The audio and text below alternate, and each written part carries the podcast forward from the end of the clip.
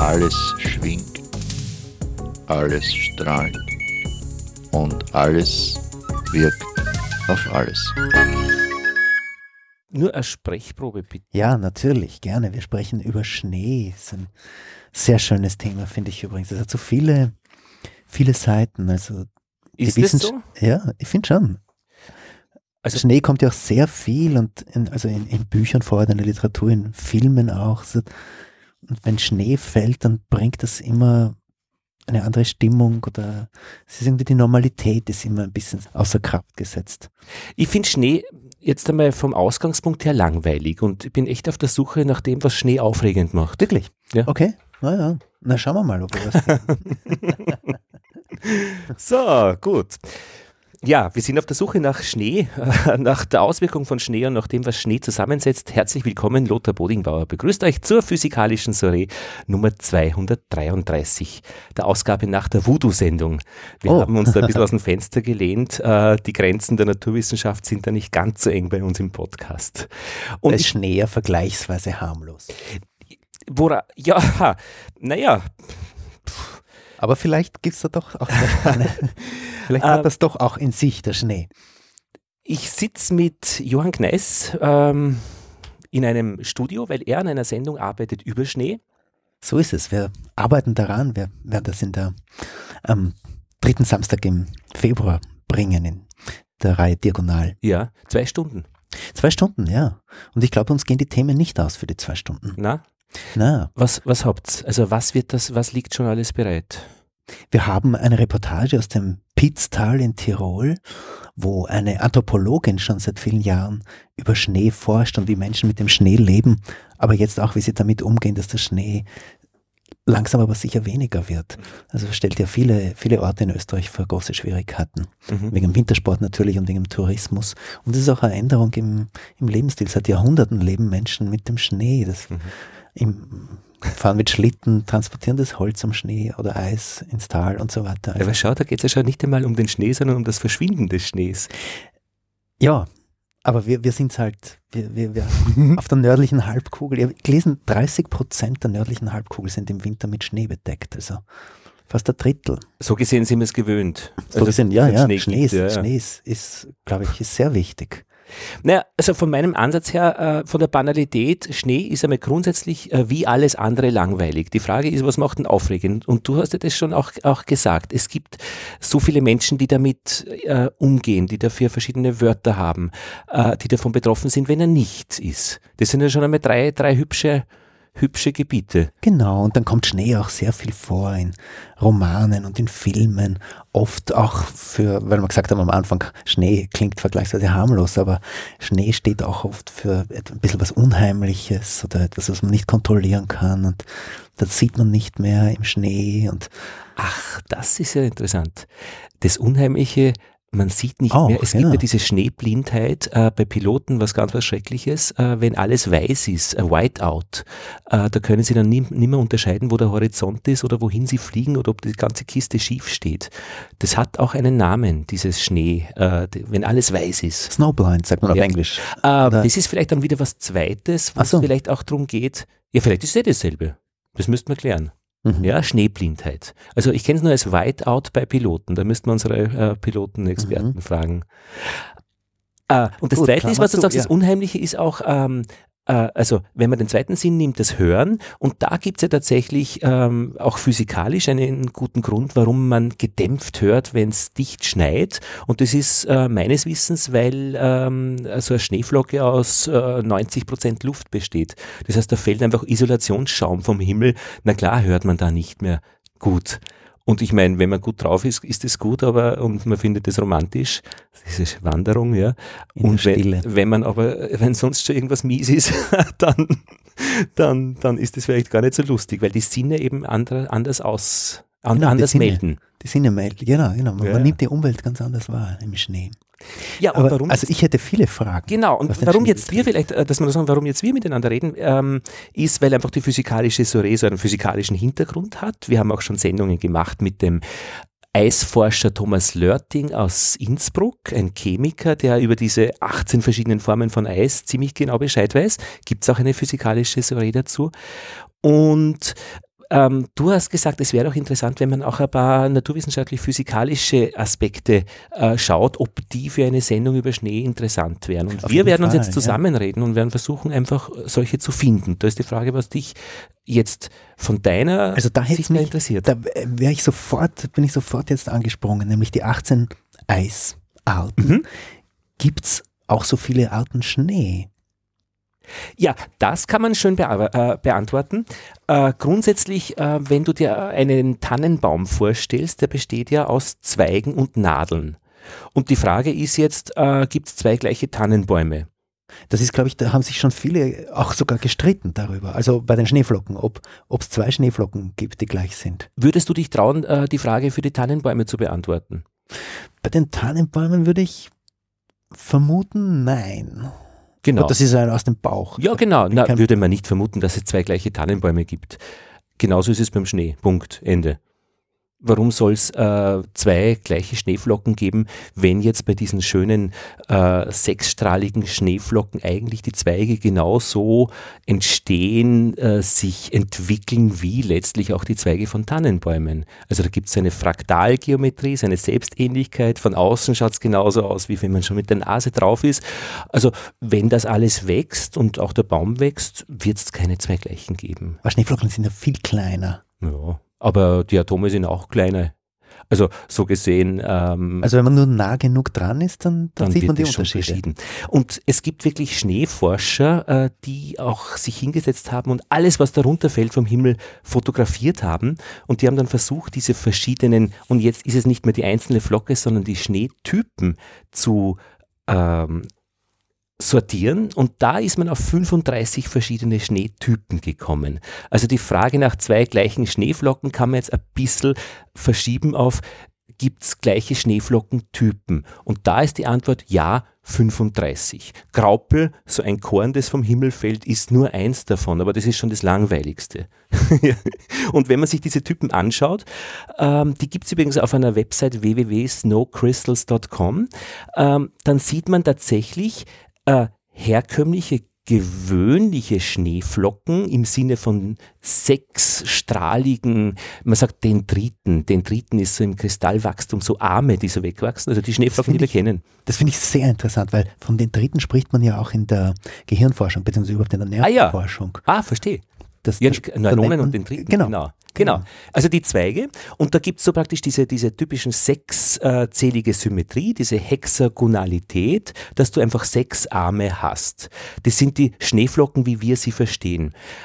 Da gibt es aber sehr viele unterschiedliche Typen. Das kommt in Platten daher, in sternenartigen Platten, in ähm, ähm, Skelettformen, in fahnenartigen Stellaren, Dendriten, in äh, Hm. es gibt Säulen auf diesen Platten, es gibt ähm, viele verschiedene richtige Typen, eingekerbte, aber alle würde man jetzt Sterne Entfern- natürlich Sterne, auch. genau. Alle würde man von Entfernung jetzt aus sagen Schneeflocke.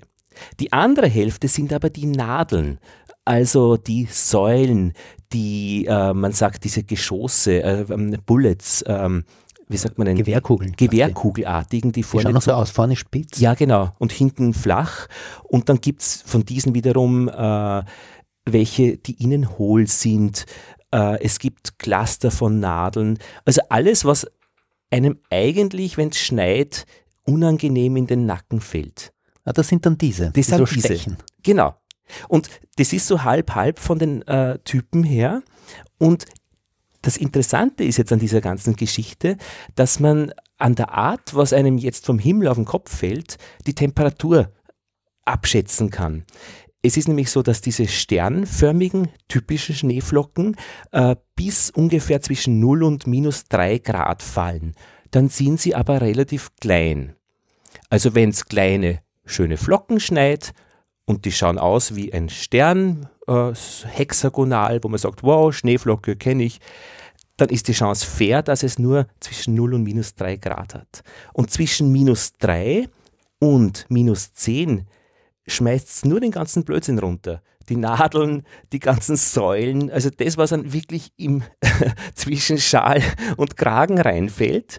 Und wenn es so artig schneit, sagt man, okay, es hat jetzt zwischen minus drei und minus zehn Grad. Und richtig Und zwar so, in den Wolken, wo die Schneeflocken herkommen, hat es dann Ähm, oder, oder das müsste man sich jetzt anschauen. sich Ich- unterwegs noch? Ich vermute jetzt wirklich in dieser Umgebung, Hm. weil die natürlich auch schnell schmelzen. Äh, Mhm, ja. Aber du, da müsste man jetzt genauer nachschauen, wo. Also es würde mich wundern, wenn die jetzt über lange, lange Strecken unverändert bleiben. Also es muss schon in dieser Gegend diese Temperatur haben. Und zwischen minus 10 und minus 20 Grad, da gibt es die fetten, schönen, großen stellaren Platten, Dendriten, also alles das, was wir eigentlich so, wenn wir malen, den Schnee als Schneeflocke malen würden.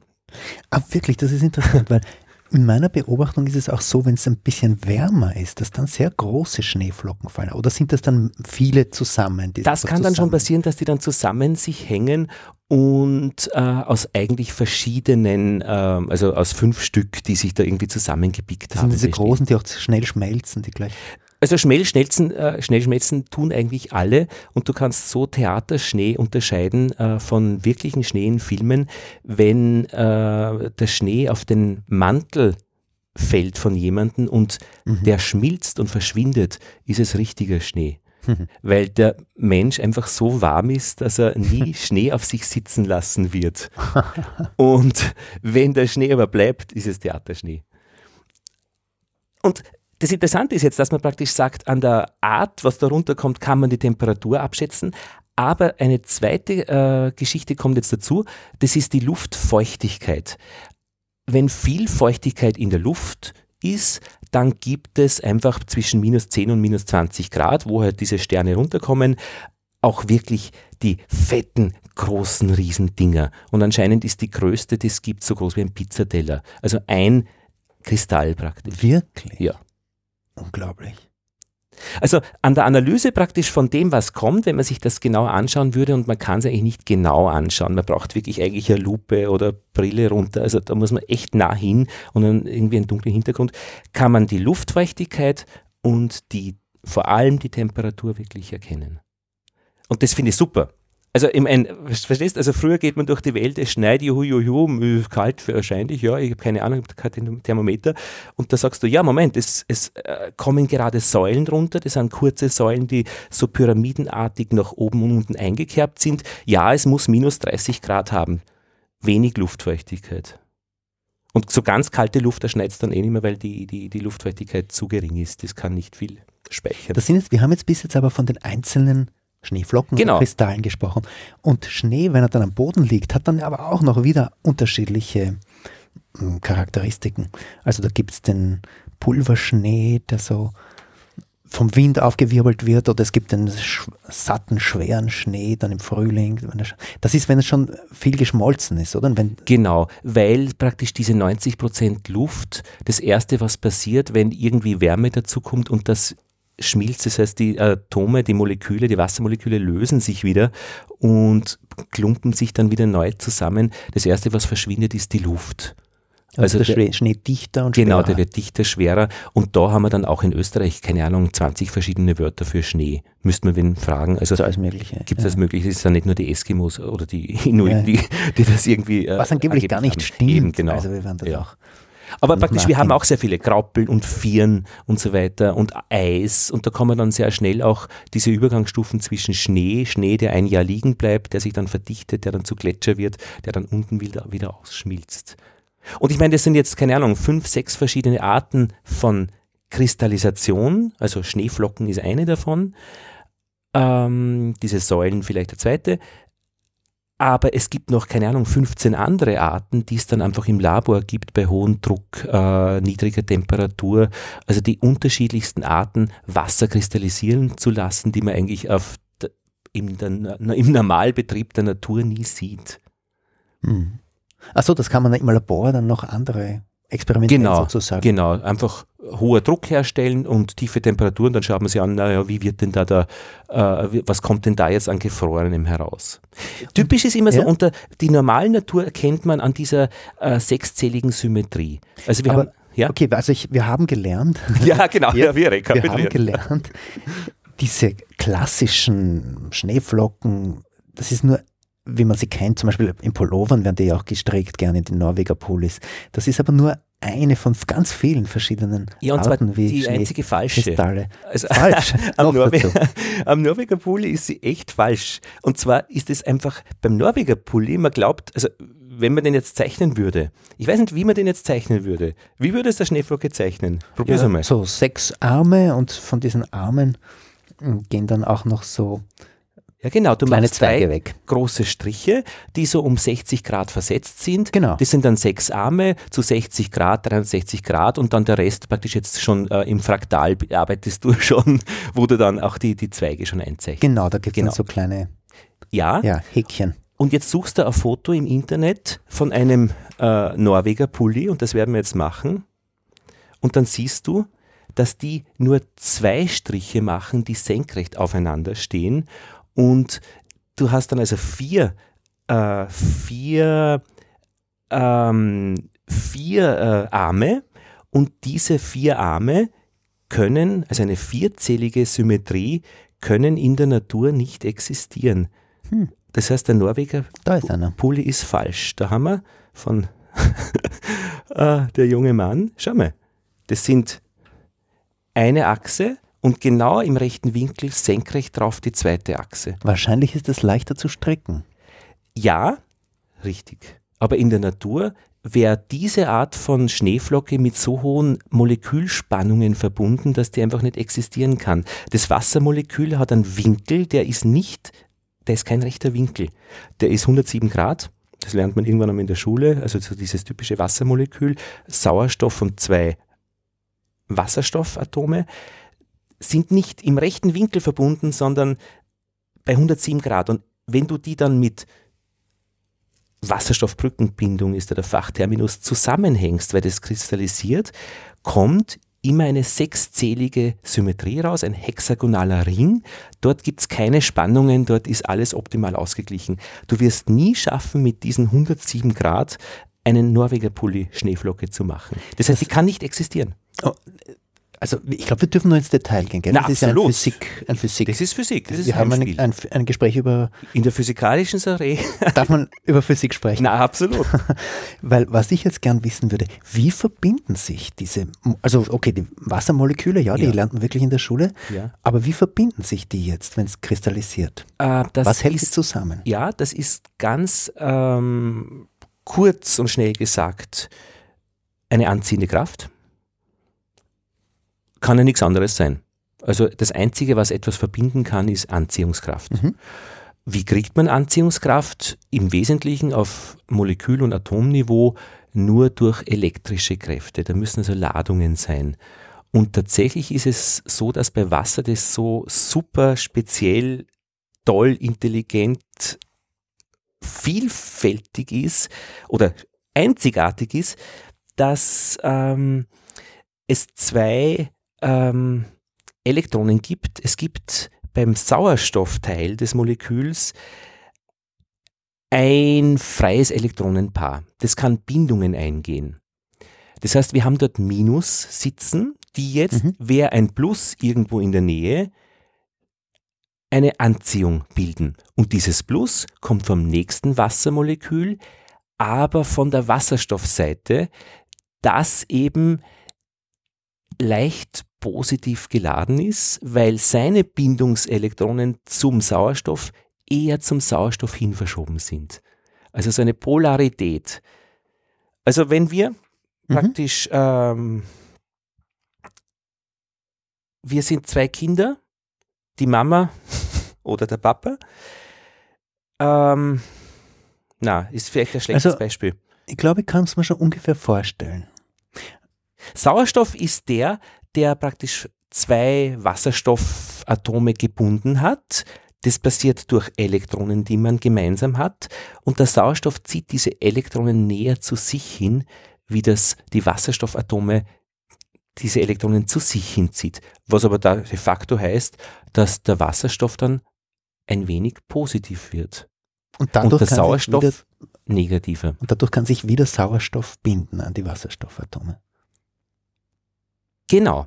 der Sauerstoff hat obendrein eben dieses freie Elektronenpaar, bereit, Bindungen einzugehen und das ist der Terminus Wasserstoffbrückenbindung zu einem Wasserstoff mit seinem positiven äh, Ladungsanteil, der Deshalb- in der Nähe sitzt. Deshalb hält Wasser überhaupt zusammen. genau, Also deshalb, genau. wenn man Wasser jetzt ausleert oder äh, am Tisch, Genau. Bildet das so kleine Tröpfchen, Genau. die zusammenbleiben. Die Oberflächenspannung ist da sicher eben ein, ein, ein, noch ein Thema. Noch ein Thema, ähm, ja. Was an der Oberfläche ist, ist immer ganz anders, was im Inneren ist. Aber so praktisch diese, diese, äh, diese Aggregatzustände, Gas, flüssig, fest kristallisiert, werden wirklich durch diese Wasserstoffbrückenbindungen dann gemacht. Und die sind dann im hohen Maße temperaturabhängig, weil Temperatur bedeutet, wie schnell rütteln die, wie schnell fallen die auseinander, wie, wie viel Energie steckt da schon in der Bewegung der Moleküle selbst und in der inneren Energie.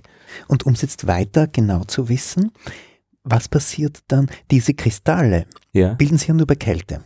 genau. Und warum?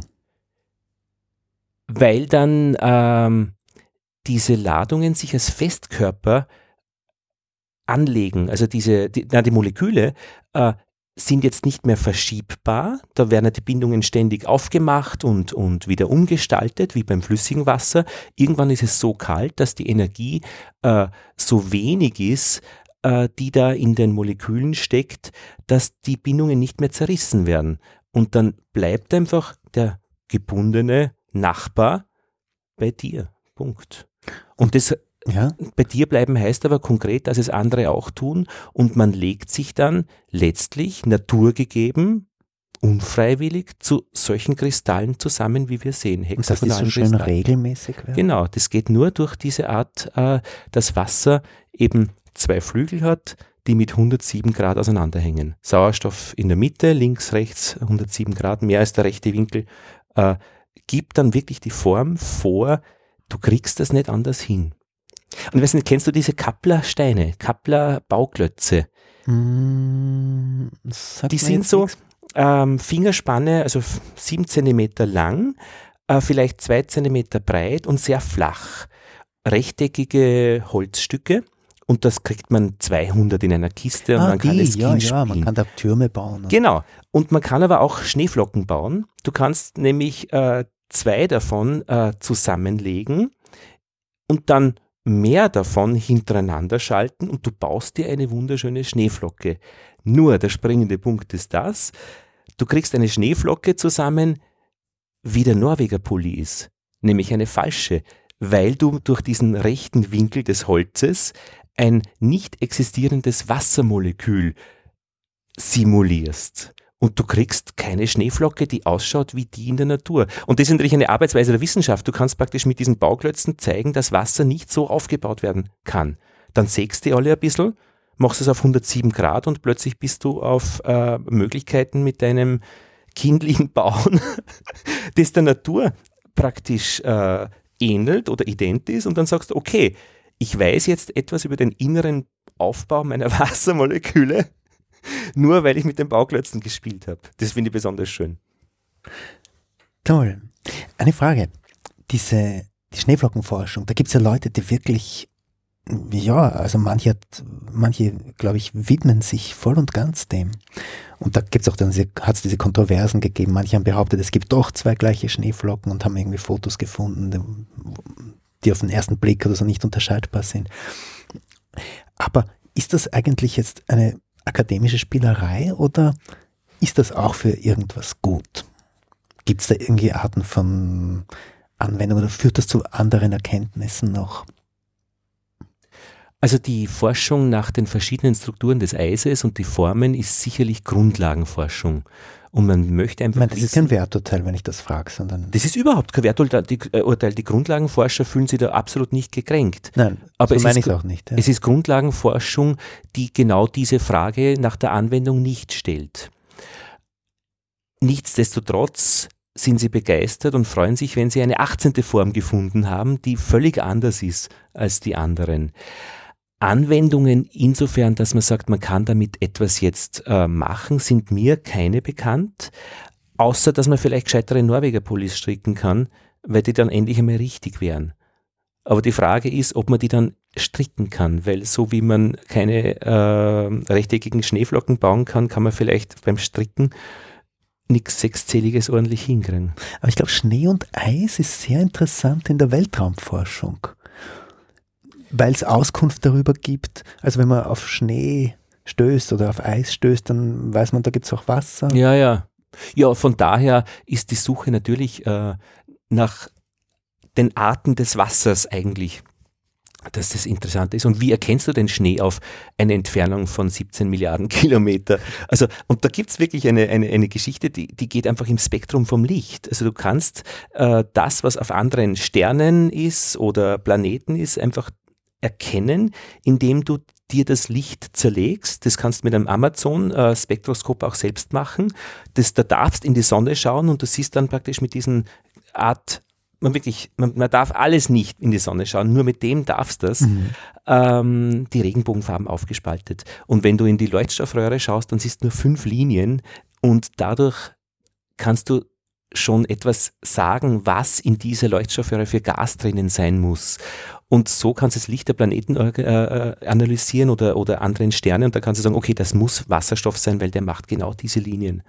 Also so gesehen das ist so Standardprogramm der, der, der, wie kriege ich was mit, wo ich nicht hinfahren kann. Mhm. Und da gibt es noch eine interessante Geschichte. Es gibt auch eine, ähm, eine ganz bestimmte Art, eine kubische Form, also keine hexagonale, sechs, sondern kubische Form von gefrorenem Wasser. Und das sind jetzt keine Schneeflocken, sondern man weiß es nicht. Man weiß aber, dass es das geben muss. Man weiß, wie es aussehen müsste. Also das sind so äh, zwei Pyramiden, quadratische, die mit ihren Spitzen aufeinander stehen. Also Cheops-Pyramide, dasselbe noch einmal drauf. Und diese kubische Form von gefrorenem Masswasser muss es geben, weil, und das ist besonders spannend, wenn du zum Mond schaust, dann hat der, wenn man das ein bisschen genauer macht, äh, so einen Halo, ein, einen Ring, der ja. ein Licht aussendet. Und wenn man so, genauer hm. hinschaut, ist bekannt, so, denke ich. Wie, wie, ein Dunst oder genau. so. Rundherum, ja. Und wenn man genau hinschaut, sind das drei Ringe. Und diese drei Ringe, weiß man, äh, werden verursacht, dass es einfach auf dem Weg zum Mond, nämlich in der Atmosphäre, Wasser gibt, äh, die das Licht brechen. Also das wird gestreut, sagt man. Und zwei dieser Ringe kann man super erklären mit der Antwort, ja, es gibt Wasser in einer hexagonal gefrorenen Form im Sinne unserer Schneeflocken und äh, Kristallsäulen, hexagonal, sechszählig, sechs Arme, aber den dritten Ring, den kannst du nur erklären, wenn du annimmst, der kommt von einer bisher noch nicht gefundenen neuen Form von dieser kubischen Form wo zwei Pyramiden aufeinander stehen. Hat noch niemand gefunden. Man versucht mit Flugzeugen und Schleppnetzen das auf dem Weg quasi zum Mond, also in der Atmosphäre zu fangen, ist aber bisher äh, nicht gelungen. Und man, man weiß das aber, weil man sich ausrechnen kann, wie die das Licht brechen müssten. Genau, man kann die, äh, genau, Zwei kannst du erklären, äh, zwei Ringe durch äh, deine Kenntnis über die hexagonalen Schneeflocken und den dritten kannst du nur erklären, wenn es äh, die kubische Form äh, gibt, die bisher noch keiner gesehen hat. Also doch, also doch sehr spannende Anwendungen. Weil im Universum ist es genauso, macht äh, diese Sache mit der dunklen Materie äh, und dunkle Energie. 4% glaube ich, äh, ist beobachtbare Materie. Und wenn du aber alles Wissen zusammenpackst und eine Simulation des Universums machst, funktioniert das nicht äh, mit dem, was man beobachtet. Du musst dunkle Energie hinzufügen hat noch niemand gefunden, hat noch niemand gesehen, aber wenn es drin ist, stimmen die Rechnungen mit dem überein, was man beobachtet. Ist wie zu Hause bei den Süßigkeiten, wenn was fehlt und keiner weiß, dann erfindet man ein hypothetisches Wesen, das genau die Eigenschaften hat und für die Physiker gibt es das dann. Also nicht, dass sie daran glauben jetzt ernsthaft, dass es praktisch irgendwie, das hat nichts mit Glauben zu tun. Das ist eine, eine Vielleicht erklärt das aber auch den Sockenklau in der Waschmaschine. Nein, da Darüber, das ist eine andere Geschichte, aber ich weiß nicht, was da die Erklärungen sind. Ob man da schon äh, praktisch irgendwas Dunkles äh, sich erdacht hat, das genau die Eigenschaften hat, eine immer rauszu, äh, rauszufladern. Aber das bringt uns jetzt schon weit weg vom Schnee. Aber ich danke sehr für diese vielen ähm, Erhellungen. Also buchstäblich, wenn wir was? das Licht sprechen. Ähm, Dass er weiß ist, finde ich aufregend äh, und befreit für mich den, für mich einmal den Schnee aus der Banalität. Ein Stückel. Weiß finde ich aufregend. So Hm. schön weiß. Super weiß. was heißt Ist dir wieder wurscht. der Schnee weiß ist? Nein, ich denke gerade darüber nach, was das, was das bedeutet. Das bedeutet, dass er, dass er alle Frequenzen vom Licht reflektiert. Genau, Also nichts verschluckt. genau. Und wenn die Sonne weiß hinleuchtet, weil sie alle Frequenzen leuchtet, wird er auch nichts absorbieren, was auch gut ist, würde er was absorbieren, würde er Würde Energieaufnahmen, würde er schmelzen. ich meine, wenn es Licht, äh, wenn eine Schneeflocke mit blauem Licht anstrahlst, ist, er blau, ist sie blau. Gehe ich jetzt mal davon aus, ich habe noch keine gesehen, weil ich es nicht gemacht habe. Manchmal wirkt der Schnee ja auch so bläulich und manchmal Stimmt. Ja, weil auch Ah. der Himmel blau ist. Also da gibt es sicher auch Zusammenhänge. Also dieses Weiß, das fasziniert mich und die Stille fasziniert mich. Also dieses ruhige, wenn man da einerseits durch den Schnee wandert, diese Art der Geräusche, dieses Hunk, Hunk, und äh, dass es so ruhig wird in der Landschaft, wenn es schneit. Und Mhm. ich war in Kanada ein Jahr Zivildienst und dort gibt es ja wirkliche Winter. Und da gibt es diese Phasen äh, zwischen minus 10 und minus 20 Grad tagelang. Und was da vom Himmel kommt, das ist Schnee. Das ist echt Schnee. Nicht uns ein bisschen unsere Nadeln, die wir da immer wieder bei uns, bei uns da mitkriegen. Also es gibt schon echt Gegenden, wo es echten, fetten Schnee gibt. Auch, auch große Mengen dann. Und au- auch dann die großen Mengen, genau. Und das ist dann wirklich meditativ in Kanada, oder? Ja, und es ist knackig kalt. Es muss es sein, eben weil sonst gäbe es ja diese, diese Arten von großen Flocken nicht. Man zieht sich warm an. Es fällt einem dann auch nichts in den Kragen, weil eben keine Nadeln sind. Das Schneetrauma. Ja, und ich denke, mit diesem Hintergrund, ja, wäre es dann wieder interessant, was sonst noch in der Sendung bei dir zu hören gibt.